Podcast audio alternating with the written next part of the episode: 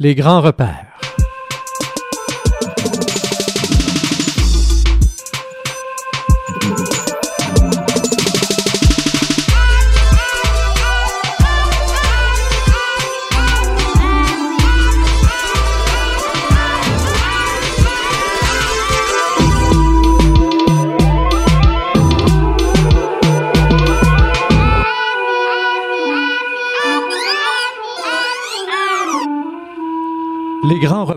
C'est le titre de l'émission qui commence à l'instant même.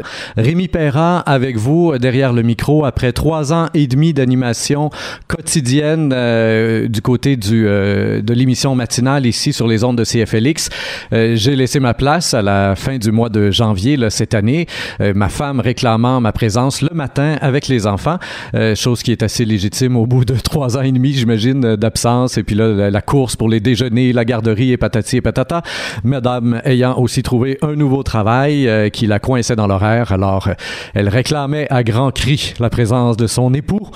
Bon, pour l'embrasser aussi le matin parce que c'est le fun, mais aussi surtout bon pour des questions pratiques. Mais euh, ça m'a fait du bien aussi d'avoir donc cet été, un été pendant lequel je n'ai pas fait de radio et j'ai eu le temps de cogiter un peu et de voir bon qu'est-ce que de quoi j'avais envie. Une petite émission, une heure seulement avec vous. Et la grande beauté des radios communautaires, c'est que tout de suite après le bingo, eh bien, on va ensemble réfléchir finalement, entre autres, sur les grandes questions existentielles, réfléchir euh, sur euh, les grandes découvertes scientifiques et sur les moments marquants de l'histoire. C'est euh, thème, le thème en fait de l'émission Les grands repères. Donc, histoire, science et philosophie. Et à chaque livre, très ouvertement inspiré euh, de ce que pouvait faire Jacques Languirand, un peu dans la forme, là, euh, à chaque semaine, en fait, non pas à chaque livre, mais à chaque semaine, j'aurai un livre thématique et donc un thème autour duquel on pourra approfondir euh, et se redonner des repères, un terme qui, lui, est très cher à un ami à moi euh, qui collaborait d'ailleurs à l'émission euh, Sans tambour ni trompette que j'ai animée pour vous pendant trois ans et demi. Donc, François Fouquet, euh, que je salue ici euh, bien bas, et qui utilisait souvent dans ses chroniques ce mot-là. Et, ça revient même en dehors de ses chroniques qu'il pouvait faire avec moi le matin. Les repères, l'importance de se mettre des repères, de retrouver ses repères. Euh, Peut-être que vous savez euh, que François Fouquet est aussi directeur général de la coopérative funéraire de l'Estrie.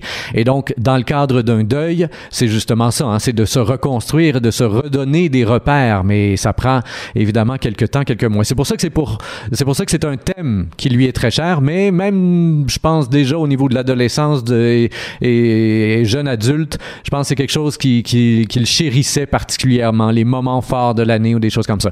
Et, le terme les repères euh, a fait son chemin finalement dans ma tête. Et je me suis dit, tiens, je pense qu'il y a de quoi là-dedans, hein? Les grands repères. Essayer de revoir quels sont les grands repères dans notre vie. Et aujourd'hui, on va commencer euh, en philosophie euh, avec André Comte-Sponville, le philosophe que j'ai euh, découvert euh, au cours de la dernière année et que j'aime énormément. J'ai lu trois de ses livres au cours de la dernière année, dont ici euh, un petit livre, Carnet de philosophie. C'est une petite collection vraiment sympathique euh, dans laquelle on retrouve des pensées, une collection de pensées sûres. Alors, il y a toujours une petite introduction de quelques pages de la part d'André Comte-Sponville et par la suite, ben, c'est que des citations sur le thème choisi pour le livre. Alors là, ici, pensée sur la liberté. Et après, eh bien, on a des pensées de Descartes, d'Emmanuel Kant, euh, euh, de Arthur Schopenhauer ou euh, des choses comme ça, Jean-Paul Sartre, etc. Des petits paragraphes ou alors une petite page pleine, mais c'est vraiment des petites pages parce que le livre en lui-même est petit aussi. Un outil donc, somme toute, je crois, assez agréable qui pourrait facilement être utilisé, entre autres, par les professeurs de philosophie euh, qui ont à, à enseigner et à donner le goût de la philosophie, ben, parfois à partir d'un thème cher sur lequel on peut réfléchir, mais sur lequel on peut faire, euh, avec lequel on peut faire un survol. Ça prend des outils exactement comme celui-là, donc comme les petits carnets de philosophie. C'est publié chez Albin Michel. Alors dans quelques instants, euh, on se fera plaisir et euh, on en lira donc quelques, ben, quelques, quelques, quelques chansons, quelques, quelques paragraphes. Qu'est-ce que je raconte? Mais c'est ça. Ah, Pour commencer, on y va donc euh, en chanson. Voici pour vous tout d'abord Dimitri from Paris sur les ondes du FM 95.5 CFLX. Exciting world of hip. This is a new departure in language instruction for English speaking people who want to talk to and be understood by jazz musicians, hipsters, beatniks, juvenile delinquents, and the criminal fringe. Bonjour madame, bonjour monsieur. Nous allons, grâce à ce disque créé spécialement pour vous, essayer de tirer ensemble le maximum de qualité sonore de votre chaîne haute fidélité. Sit back, relax, and close your eyes.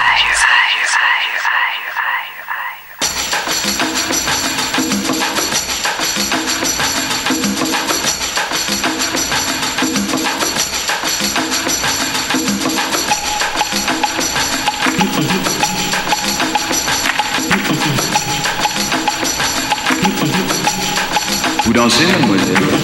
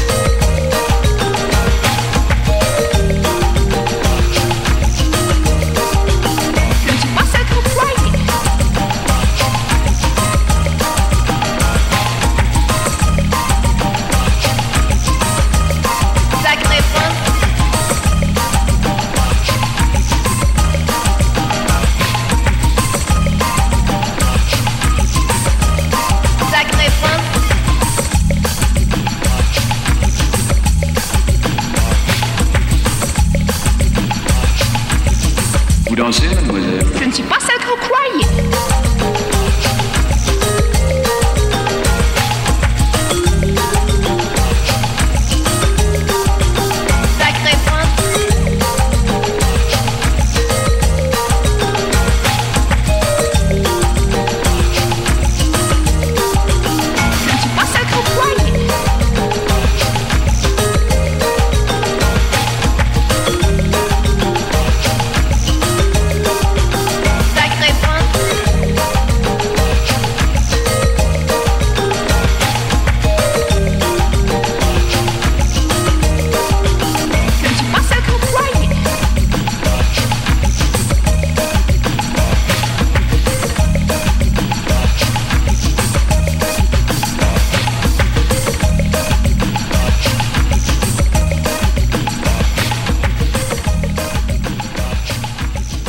D'entendre Dimitri from Paris sur les ondes du FM 95.5 CFLX. Euh, la chanson s'intitulait Sacré français. Vous retrouvez ça sur l'album, l'album, oui, Sacre bleu, Dimitri from Paris. Donc, tel qu'annoncé tout juste avant la chanson, euh, quelques extraits de ce livre, donc, d'André Comte-Sponville, Pensée sur la liberté. Et c'est le thème, donc, de l'émission, première émission de euh, cette série d'émissions, nouvelle série d'émissions qui s'intitule Les grands Donc, dans la présentation du thème euh, de la liberté, le philosophe français euh, nous propose ceci en introduction. Être libre, c'est faire ce qu'on veut. Mais cela s'entend en plusieurs sens différents. C'est d'abord la liberté de faire. Hein, on peut euh, déjà définir plusieurs types de liberté. Alors, on va commencer par celle de l'action, la liberté de faire. Liberté d'action est le contraire par là de la contrainte, de l'obstacle, de l'esclavage. Je suis libre d'agir quand rien ni personne ne m'en empêche. Cette liberté n'est jamais absolue, il y a toujours des obstacles et rarement nulle. Hein? Et souvent, c'est quelque chose que je fais. Je, je, parle, entre autres, personnellement de la liberté assez régulièrement dans les conférences que je fais dans les écoles secondaires, euh, secondaire 4, secondaire 5. Là, ils abordent le thème des grandes questions existentielles et je fais des conférences dans ce contexte-là dans plusieurs écoles. Et, et, quand je pose la question aux, aux jeunes là, qui sont là devant moi, aux étudiants qui sont là, qu'est-ce qui vous rend libre? Et, qu'est-ce qui restreint votre liberté? Je commence souvent par qu'est-ce qui restreint votre liberté. Et là, les gens, euh, ils vont tout de suite, là, tu bon, les règlements, l'école, les lois, les si, les parents, etc. Maintenant, qu'est-ce qui vous donne plus de liberté? Euh, ben, euh, l'école peut nous donner plus de liberté. Nos parents aussi, puis même les lois et patati et patata. Et on réalise finalement que ce qui restreint notre liberté est aussi ce qui nous donne de la liberté, dépendamment finalement du contexte dans lequel on vit et, de quelle liberté on parle. Hein? Et ça a pris des lois pour donner le droit de vote aux femmes. Hein? Et ça prend des lois pour, euh, pour bien vivre et pour encadrer notre liberté. Et justement, au Québec, le cadre de la liberté qu'on s'est donnée, euh, malgré euh, parfois ce qu'on peut penser ou ce, qu'on a l'impression. Hein, quand on est confronté à la limite du cadre, ben là, on a l'impression que souvent les limites sont superflues. Mais outre cela, euh, quand, quand on se rend compte et quand on analyse le cadre québécois, on se rend compte que même ce cadre-là a, un- petit flou sur son contour. Tu sais, par exemple, exemple très facile, sur l'autoroute. Hein? Bon, la limite sur l'autoroute, elle est écrite partout, 100 km Mais qui parmi vous a déjà eu une contravention alors qu'il roulait à 110 km heure? Alors, on, a le cadre et on se permet d'être flou Hein, autour du cadre, un petit laisser-aller. Là, tu peux dépasser le cadre un petit peu. Tiens, on se donne cette liberté-là de dépasser le cadre minimalement. Si vous roulez à 140, hum, contravention assurée, c'est un policier qui vous prend sur le radar. Hein? Fait qu'on comprend qu'il y a une limite à ce qu'on peut outrepasser en dehors du cadre aussi. Toujours est-il que je reviens donc au livre euh, d'André Comte-Sponville. Même le prisonnier, nous dit-il, l'exemple est très bien, même le prisonnier, dans sa cellule, peut rester assis ou se lever, parler ou se taire, préparer une évasion ou courtiser ses gardiens. Et aucun citoyen ne peut, dans un État quelconque, faire tout ce qu'il voudrait.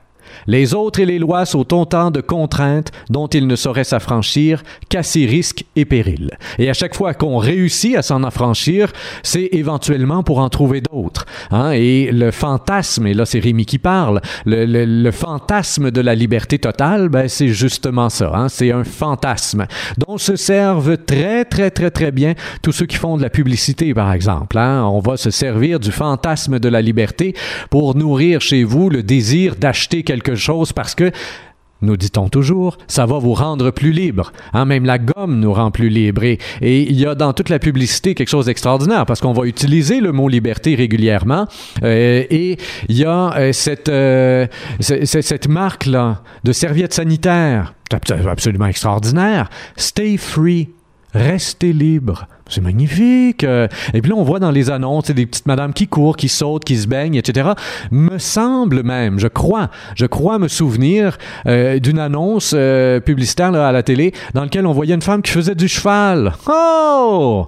Mon Dieu que ça doit... Moi, en tout cas, j'en connais pas beaucoup des femmes menstruées qui ont vraiment envie d'aller faire du cheval, même avec une Stay Free dans les culottes. Tu sais?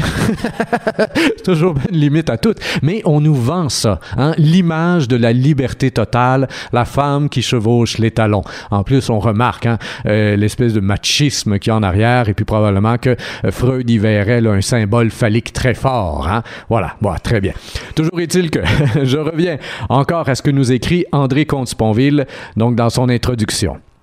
Euh, c'est pourquoi on parle souvent, pour désigner la liberté d'action, de liberté au sens politique. Parce que l'État est la première force qui la limite et la seule, sans doute, qui puisse la garantir. Hein. Elle est plus grande dans une démocratie libérale que dans un État totalitaire, et plus grande dans un État de droit qu'à l'état de nature. Parce que la loi seule permet aux libertés des uns et des autres de cohabiter plutôt que de s'opposer, de se renforcer, même en se limitant mutuellement, plutôt que de se détruire. Parce que souvent, la loi de la nature, et là c'est Rémi qui reparle, la loi de la nature va plutôt vers le contraire. hein. On regarde comment finalement, euh, si on met euh, deux lions, deux mâles alpha sur le même territoire au niveau des lions, ben, il y en a un des deux qui va disparaître. Sa liberté va être euh, restreinte d'aplomb. Dans les loups, la même chose. hein. On a une meute et il y a un loup dominant, les autres doivent se soumettre. Il ne peut pas avoir plusieurs dominants. Alors qu'en société, tout le monde a le droit d'avoir une conjointe. Hein? Bon, il n'y a pas un homme euh, à Sherbrooke euh, avec un harem de femmes et puis tous les autres hommes doivent se soumettre à celui-là jusqu'au jour où il y en ait un plus fort. Hein? Faut qu'on on voit que nos lois nous permettent finalement plus de liberté que dans une meute de loups. Hein? Alors que souvent on idéalise, on idéalise la nature comme étant euh, finalement le summum de la liberté. Mais les lois de la nature sont des lois en elles-mêmes et ce sont souvent des lois qui sont extrêmement dures. Hein? Euh, il faut bien le réaliser aussi. Elles sont très belles et c'est vrai qu'on a un sentiment de liberté. Ça, c'est très beau. Quand on grimpe le mont Orford ici en Estrie, on a un sentiment de liberté assurément quand on arrive en haut. Euh, et, et, la nature sait nous procurer ça quand on fait du kayak, quand on marche euh, en montagne ou juste quand on fait une petite balade autour même du lac des Nations. On peut goûter un certain aisance et un certain plaisir plutôt et, et une certaine liberté à travers tout ça. Mais en même temps, il faut bien voir que dans la nature elle-même, il y a énormément de lois. Je reviens au livre donc. Sans les lois, il n'y aurait que la violence et la peur. Et quoi de moins libre qu'un individu toujours effrayé ou menacé? Être libre donc, c'est faire ce qu'on veut. Liberté d'action, liberté au sens politique, liberté physique et relative. C'est la liberté au sens de Hobbes, de Locke, de Voltaire, et la seule peut-être dont on ne puisse contester ni la réalité ni le prix. Mais est-on libre aussi de vouloir ce qu'on veut? C'est le deuxième sens du mot liberté, la liberté de la volonté, liberté au sens métaphysique, liberté absolue, prétendent certains, voire surnaturelle. Philosophiquement, c'est le sens le plus problématique et le plus intéressant. On en reparle dans quelques instants.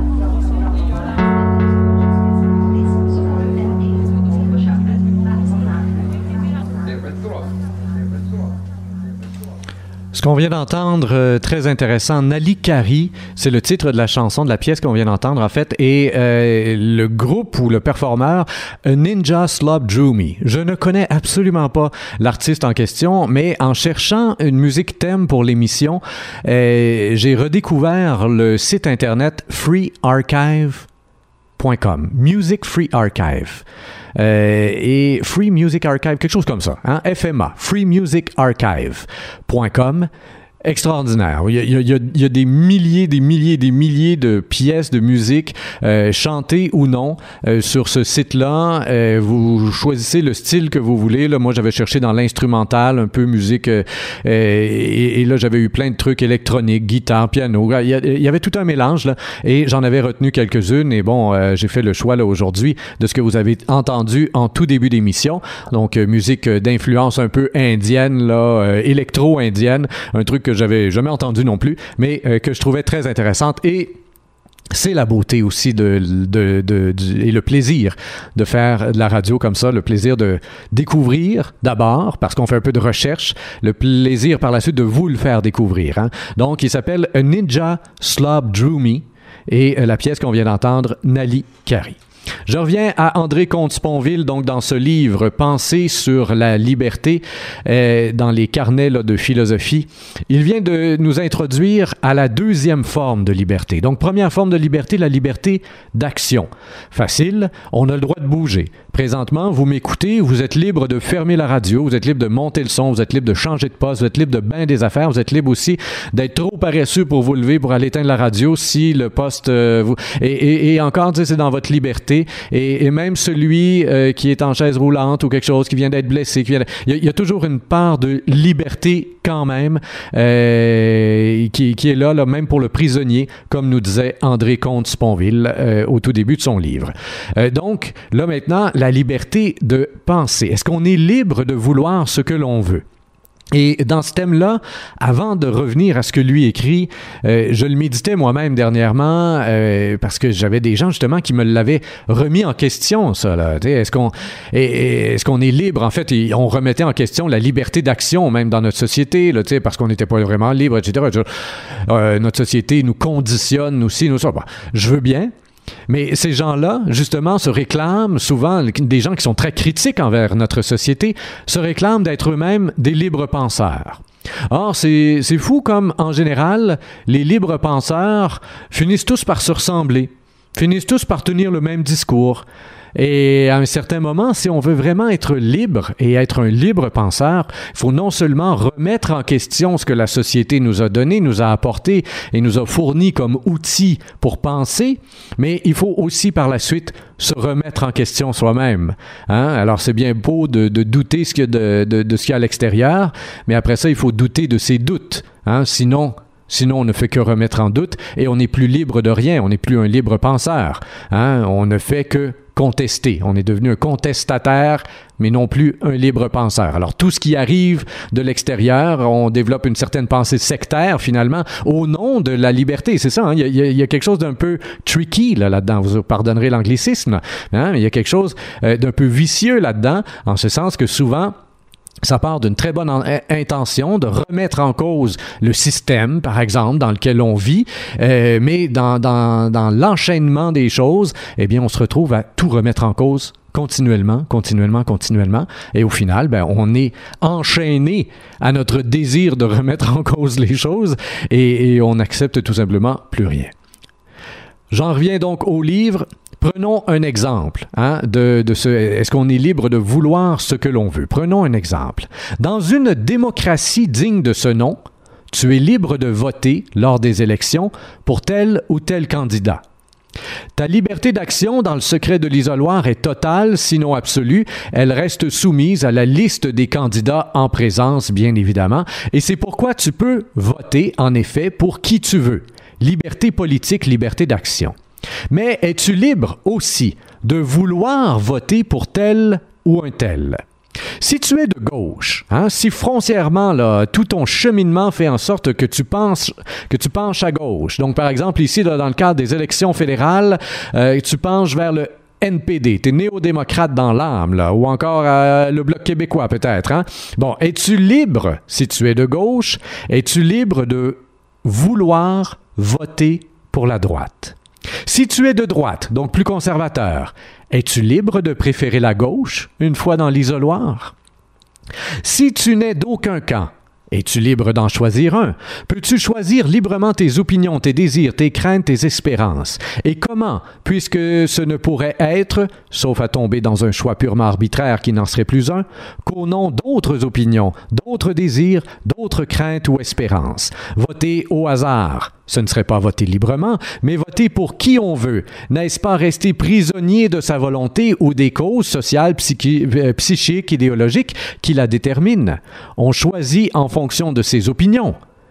Mais qui choisit ses opinions? Enfin, ce choix, à supposer que tu le fasses librement, reste soumis à ce que tu es.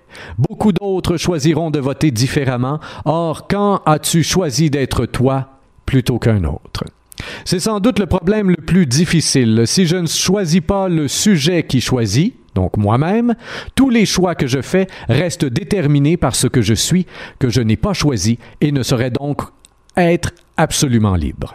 Mais comment pourrais-je choisir celui que je suis puisque tout choix en dépend et puisque je ne peux choisir quoi que ce soit qu'à la condition d'être déjà quelqu'un ou quelque chose? Cela rejoint les deux questions de Diderot dans Jacques le Fataliste. Puis-je n'être pas moi? On coupe les cheveux en quatre, mais c'est le fun. Et étant moi, puis-je vouloir autrement que moi? Mais alors, le moi est une prison. Comment pourrait-il être libre? On ne se hâtera pas trop d'en conclure que la liberté de la volonté n'existe pas, ou qu'elle n'est qu'une pure illusion. Être libre, disais-je, c'est faire ce que l'on veut. Être libre de vouloir, c'est donc vouloir ce que l'on veut. Je garantis que cette liberté ne fera jamais défaut, car comment pourrait-on ne pas vouloir ce que l'on veut ou vouloir autre chose? Loin de ne pas exister, la liberté de la volonté serait plutôt en ce sens une espèce de pléonasme. Toute volonté serait libre, comme disaient les stoïciens, et c'est en quoi libre, spontané et volontaire, comme disait Descartes euh, de l'acte en train de s'accomplir, sont trois mots synonymes. Donc libre, spontané, volontaire. Cette liberté-là, euh, dont peu de philosophes ont contesté l'existence, c'est ce qu'on peut appeler la spontanéité du vouloir. C'est la liberté au sens d'Épicure et d'Épictète, mais aussi pour l'essentiel au sens d'Aristote, de Leibniz ou de Bergson. C'est la liberté de la volonté, ou plutôt, c'est la volonté elle-même en tant qu'elle ne dépend que de moi. Je suis libre de vouloir ce que je veux, et c'est pourquoi je le suis en effet. Très bien, mais suis-je libre aussi de vouloir autre chose que ce que je veux? Ma volonté est-elle un pouvoir spontané de choix, autrement dit un pouvoir qui n'est soumis qu'à ce que je suis, ou bien un pouvoir indéterminé de, ch- de choix, qui n'est soumis à rien, pas même à ce que je suis? Liberté relative, donc, si elle reste dépendante du moi, ou absolue, si même le moi en dépend. Suis-je seulement libre, par exemple, de vouloir voter à droite si je suis de droite, à gauche si je suis de gauche, spontanéité du vouloir, je choisis ce que je veux, ou bien suis-je libre aussi de vouloir voter à droite ou à gauche, ce qui suppose, sauf situation très particulière, que je choisisse librement d'être de droite ou de gauche? Cette seconde liberté de la volonté, bien sûr mystérieuse, puisqu'elle semble violer le principe d'identité, elle suppose que je puisse vouloir autre chose que ce que je veux. C'est ce que les philosophes appellent parfois liberté d'indifférence, ou plus souvent libre arbitre. C'est la liberté au sens de Descartes, de Kant, de Sartre. Elle suppose que ce que je fais, mon existence, n'est pas déterminé par ce que je suis, mon essence, mais le crée au contraire ou le choisit librement. Ce que Descartes a parfaitement compris, écrit Sartre, c'est que le concept de liberté renfermait l'exigence d'une autonomie absolue qu'un acte libre était une production absolument neuve dont le germe ne pouvait être contenu dans un état antérieur du monde et que par la suite, liberté et création ne faisaient qu'un.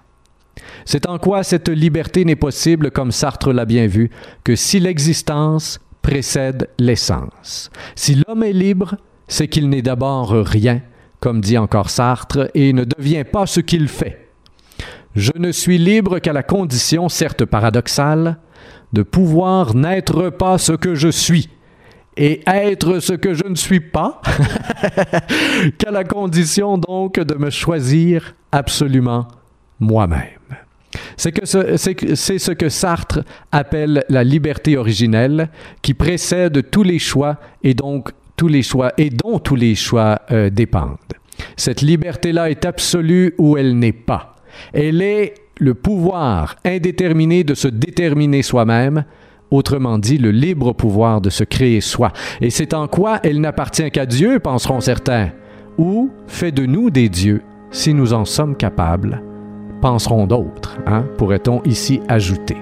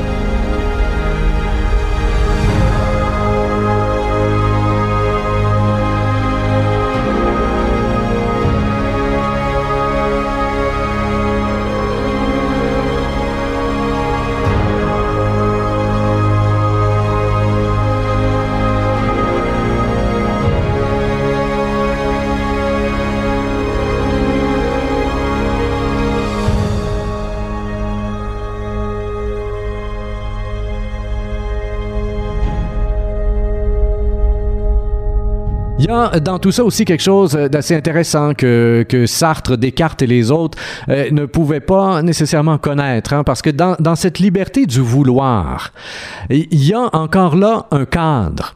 Un cadre duquel je peux sortir, mais un cadre qui est là et qui est très présent et qui est justement à l'intérieur de moi-même. Hein? Le fameux code génétique. Je ne sais pas si vous avez suivi au niveau des sciences l'évolution de la recherche autour du code génétique. Moi, c'est quelque chose que j'ai trouvé absolument fascinant de voir que, euh, au final, alors qu'il y a un spermatozoïde et une ovule qui se rencontrent, donc il y a 46 chromosomes là, dans le ventre d'une femme 46 chromosomes, c'est même pas visible à l'œil nu.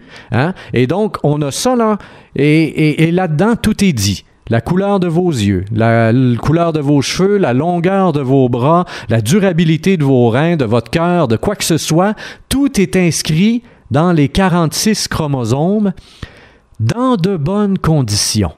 Évidemment. Et ça, c'est le terme qui est si important hein, avec tout ça, avec le, le code génétique. Là. Dans de bonnes conditions, vous étiez non pas prédestiné à avoir l'air de ce que vous aviez l'air, mais prédisposé. Hein, les gènes vous prédisposent à avoir l'air. Et si on vous avait donné à manger toute votre vie que des Fruit Loops, uniquement des Fruit Loops, trois fois par jour, jamais un fruit, pas de légumes, pas de viande, pas rien, ben aujourd'hui, en tant qu'adulte, vous auriez assurément pas la grandeur que vous avez. Hein? Vous seriez probablement déjà mort, peut-être, dépendamment de l'âge que vous avez, et euh, tout petit, renfrogné, plein de boutons. Voilà, que, que, que des Fruit Loops à l'année longue, hein, si on vous avait donné que ça. Mais on vous a donné une coupe de fruits, une coupe de légumes, un peu d'amour, et vous avez bien poussé. Vous avez bien grandi. Hein, vous étiez prédisposé, génétiquement prédisposé pour avoir physiquement l'air de ce que vous avez l'air. Mais on se rend compte aussi, et moi je l'ai bien vu avec mes enfants, on se rend compte aussi que euh, ça, teinte aussi la personnalité de la personne. Hein? Donc quand j'ai vu, moi, Lorenzo, mon petit garçon, à la naissance, Lorenzo, euh, autour de trois mois, là, on le dépose sur ce qu'on appelle un tapis d'éveil. Vous avez peut-être déjà vu ça ou utilisé ça dernièrement si vous avez des enfants, un tapis d'éveil. On couche le bébé par terre sur un tapis, puis il y a une espèce d'arche au-dessus du tapis avec un paquet de jouets. C'est plein de couleurs, il y a des trucs qui font du bruit quand tu touches, il y a des petites clochettes. C'est censé stimuler l'enfant au possible. C'est pour éveiller l'enfant aux couleurs, au bruit, au son. Tu couches Lorenzo là-dessus à trois mois, il regarde. Il bouge pas, pas du tout. À six mois, il regarde encore. il regarde encore. Il bouge pas, pas du tout. Il tend, la main une fois de temps en temps. Il prend un truc, il bouge un peu, puis il regarde. Un contemplatif. Hein? Et ça a été ça pendant plusieurs années. Là. Et puis oui, aujourd'hui, on a droit à un petit gars qui a presque 6 ans, qui bouge, qui court, qui ci, qui ça. Mais il a encore ce germe de contemplatif qui est absolument extraordinaire. À côté de ça, deux ans plus tard, et on avait le même tapis d'éveil. Fait qu'on le ressort pour notre petite fille Solène. Notre petite fille Solène, on la couche là-dessus, euh, un mois, deux mois, trois mois, je ne sais plus à quel, à quel âge exactement, mais à peu, les mêmes âges, les- le même âge que Lorenzo. Assurément, on le couche dans- sur le tapis d'éveil tout de suite. Tout de suite, la main gauche, droite, gauche, droite, toc, cling, cling, blablabla, ting, ting, tchouing, ah, ah. C'est une manuelle tactile, les bras qui se font aller. Et encore aujourd'hui, Solène, tu y mets de quoi les mains, mais tu sais, elle veut décortiquer, elle défait les étiquettes, elle déchire les choses tout petit, tout petit, tout petit. Tu sais, une manuelle. Voilà. Génétiquement prédisposée à être très agile de ses mains et à vouloir fouiller partout, à vouloir tout toucher, hein, et très déterminée à, vouloir aller chercher là, ce qu'elle avait de la difficulté à aller chercher, tu sais, puis à s'arranger pour pouvoir l'avoir en tirant sur le truc d'un bar pour que ce qui est le plus haut baisse, pour pouvoir finalement y avoir accès et tout ça. Donc, hein, vraiment, une, euh, une gestuelle qui était là, marquée, génétiquement prédisposée pour être manuel. Et quand ils vont vieillir, ben, je pense qu'il y a des choix comme ça. Hein. Étais-je moi-même libre de quitter mes emplois comme je l'ai fait dans la vingtaine? Euh, J'avais cette impression de gagner de la liberté en faisant ça hein, et de vouloir toujours être plus libre, de briser mes chaînes. Mais je pense que j'étais fort probablement génétiquement prédisposé à pouvoir gérer, vivre dans l'insécurité avec une certaine facilité parce que mes valeurs les plus profondes étaient ailleurs. Mais pour d'autres, la sécurité étant en elle-même une valeur très profondément inscrite en eux, génétiquement, ben, ils sont plus prédisposés à ne pas tout foutre en l'air pour partir en voyage avec un pack-sac. Ils te regardent avec beaucoup d'envie. Ah, t'es chanceux de pouvoir faire ça. Mais moi, j'étais mort de trouille. Mais pourquoi être mort de trouille ne m'empêchait pas de le faire, contrairement à leur trouille à eux qui les, qui les gardaient en place? Ben, c'est parce que je pense qu'il y a une prédisposition génétique dans tout ça. Pas une prédestination, mais une prédisposition qui fait en sorte que la volonté du vouloir, là, la fameuse volonté du vouloir, elle est très encadrée parce qu'on est à l'intérieur. Hein? Le pommier est un pommier, il est génétiquement programmé pour produire des pommes. Cela dit, il peut arriver toutes sortes de choses dans la vie qui font en sorte que notre code génétique lui-même peut changer, peut se transformer au fur et à mesure de notre vie, selon les événements. S'il se déclare une guerre à quelque part, notre code génétique peut changer. L'échelle des valeurs va changer avec le code génétique et on va tout à coup agir tout à fait autrement. Donc, c'est un peu comme le 100 km/h sur l'autoroute. C'est un cadre qui peut être perméable lui aussi et qui peut même changer. Hein? Il peut rapetisser comme il peut s'agrandir. Quand même intéressant. Et probablement que oui, on peut avoir la volonté de jouer sur le cadre. Et, là, ben, la souplesse du cadre lui-même est-elle génétiquement inscrite dans, dans, dans le code génétique en question? Je ne sais pas jusqu'où ça va. Mais très intéressant. Je reviens au livre de M. euh, André Comte-Sponville, euh, Pensée sur la liberté. Donc, deux sens principaux, nous dit-il, liberté d'action et liberté de la volonté, dont le second se subdivise à son tour en deux, spontanéité du vouloir et libre arbitre. Est-ce là tout? Non pas. Car la pensée est aussi un acte. Faire ce qu'on veut, c'est peut-être également penser ce qu'on veut. Cela pose le problème de la liberté de penser, ou, comme on dit aussi, de la liberté de l'esprit. Le problème recouvre pour une part celui de la liberté d'action et donc de la liberté au sens politique, la liberté de penser et tout ce qu'elle suppose, liberté d'information, d'expression, de discussion, fait partie des droits de l'homme et des exigences de la démocratie. Mais cela va plus loin. Soit donné, par exemple, un problème de mathématiques. En quel sens suis-je libre de le résoudre? Au sens d'un libre choix? Absolument pas. La solution s'impose à moi si je comprends la démonstration, aussi nécessairement qu'elle m'é- qu'elle m'échappe si je ne la comprends pas. Et pourtant, nulle contrainte extérieure ne pèse sur moi. Je pense ce que je veux, c'est-à-dire ce que je sais ou crois être vrai, et nulle liberté sans ce savoir-là ne saurait être effective. Le savoir en lui-même nous apporte énormément de liberté et en même temps nous restreint la liberté, parce qu'effectivement, une fois qu'on sait la réponse à quelque chose, à un problème mathématique, aussi facile soit-il, 2 plus 2 égale 4, on n'est plus libre à partir de ce moment-là de répondre n'importe quoi. Et si on prend la liberté de faire une erreur, ben on va vivre avec les conséquences, évidemment. Hein? Mais si on prend la liberté de faire une erreur, on, sait que tout à coup, au fur et à mesure que l'erreur grandit, ben elle va restreindre encore plus la liberté. Parce qu'une fois que l'erreur s'impose, en général, l'erreur amène tranquillement, si on l'extrapole en dehors des mathématiques, hein, l'erreur amène la peur. Parce que parce qu'on va avoir peur de l'erreur ou je sais pas trop quoi. hein. Et rendu là, ben on, va commencer à restreindre les libertés en général.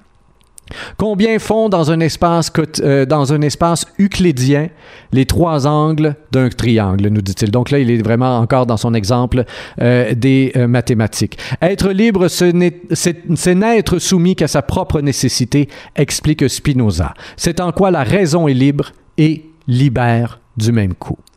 Liberté d'action, spontanéité du vouloir, euh, libre arbitre, liberté de l'esprit ou de la raison. Entre ces quatre sens, chacun pourra choisir celui ou ceux, ils ne sont pas exclusifs les uns des autres, qui lui paraissent les plus importants ou les mieux avérés. Ce choix sera-t-il libre? On ne peut répondre absolument. Hein? Alors, très intéressant. euh, vous pourrez faire votre propre réflexion là-dessus. J'en arrive à sa conclusion, conclusion de son introduction. La liberté n'est pas seulement un mystère, c'est aussi un but et un idéal. hein. C'est un moteur. Que le mystère ne puisse être complètement éclairci, cela n'empêche pas que l'idéal nous éclaire. Que le but ne puisse être totalement atteint, cela n'empêche ni d'y tendre, ni de s'en approcher. Hein, on n'est jamais complètement libre, mais on n'est jamais euh, complètement emprisonné, euh, totalement privé de la liberté. Et donc, la liberté étant un moteur en soi, oui, il faut savoir le nourrir et il faut savoir hein, la, désirer. Et c'est peut-être quelque chose qu'on oublie dans notre société a- assez facilement. Une liberté acquise n'est plus une liberté savourée.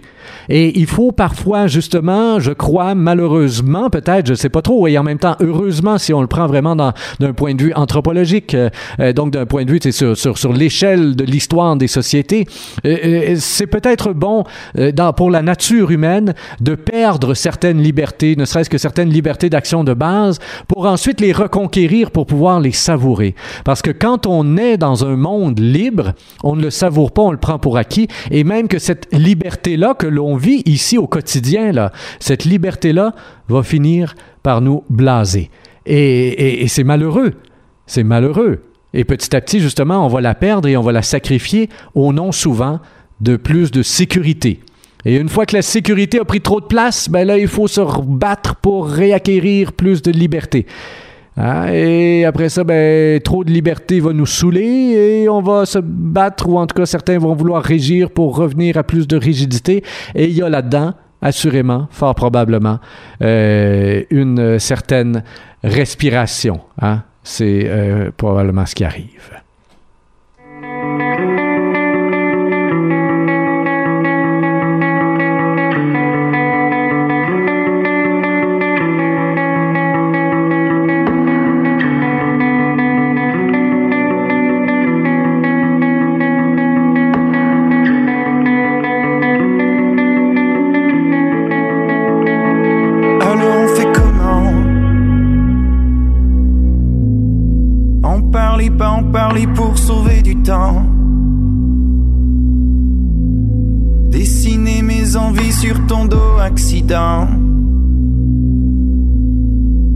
Et puis voir la tristesse, les enjeux de ma lignée qui se consument peu à peu. Ici et grâce à toi.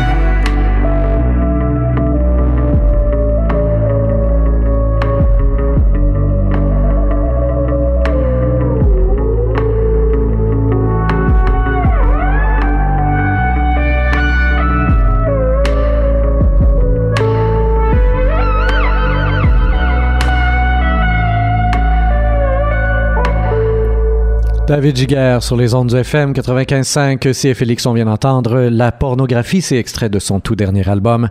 19h52, l'émission tire à sa fin et euh, j'en arrive donc avec cette euh, conclusion d'André Comte-Sponville, conclusion de son introduction, Pensée sur la liberté.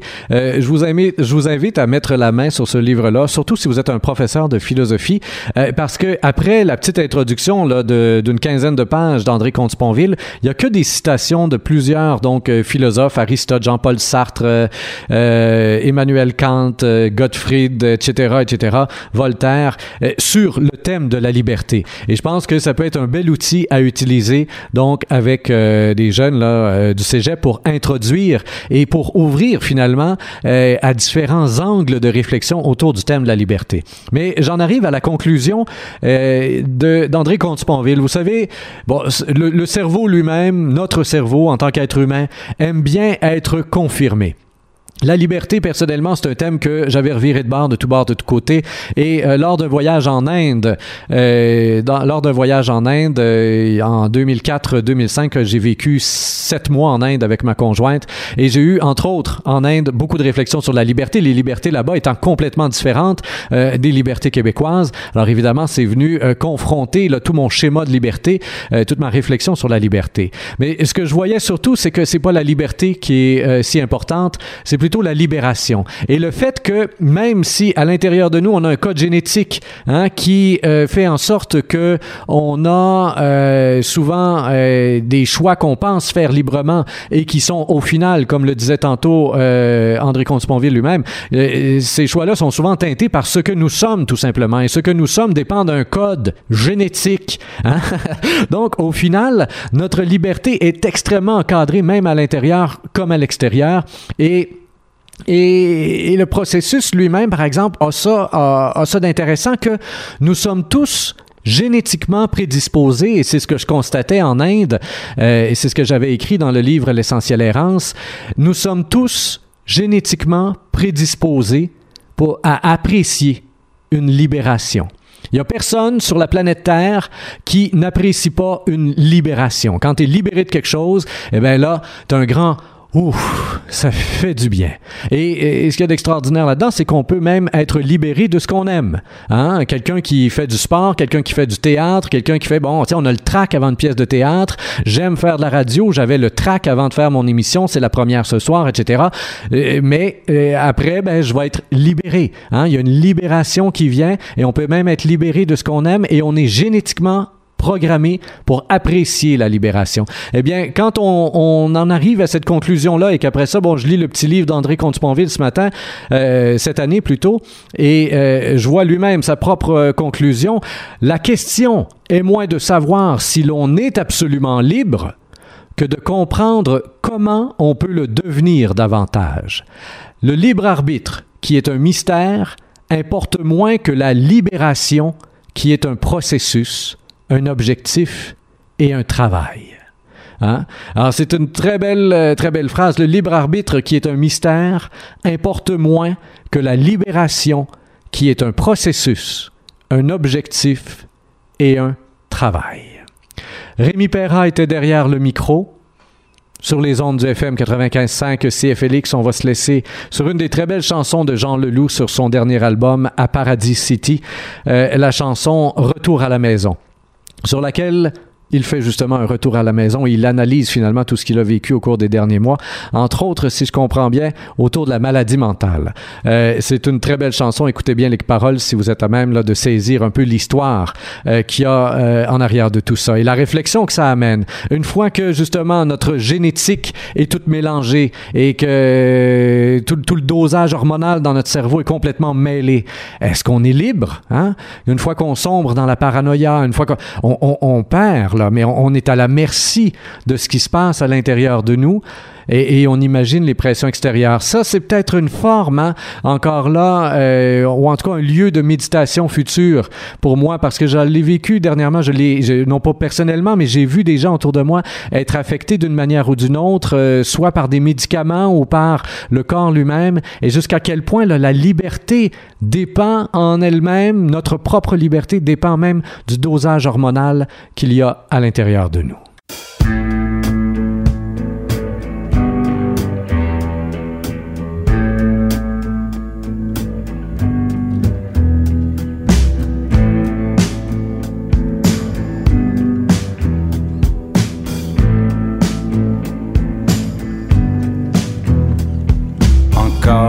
Départ d'une institution, un centre de réadaptation. J'ai l'impression d'avoir toujours été un malade à soigner. Le petit lit défait, la table de chevet. Je suis allé trop loin. Retour à la maison.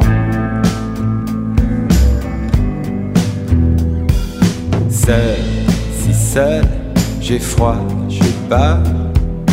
Comme j'ai mal, passent les heures. Accepter ou devenir fou. Casser tout, mais j'ai tant fait de mal à lui qui avait planté un arbre dans l'entrée. Malgré tout. Retour à la maison. Comme le temps est long. Je revois ma silhouette sans gloire sous sur les trottoirs.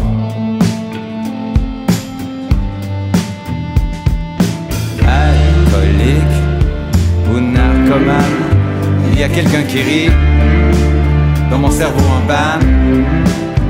Et je prie, la peine n'a pas de prix, comme le ciel est gris, comme le temps est gris. Retour à la maison, dans le taxi où tu souris. Retour à la maison. Que dire de plus? Une maladie, un défaut? De fabrication, à quoi bon? On m'assure qu'il y a encore espoir, je veux tellement y croire. Je tellement y croire, mais mon âme est si noire. Mais mon âme est si noire.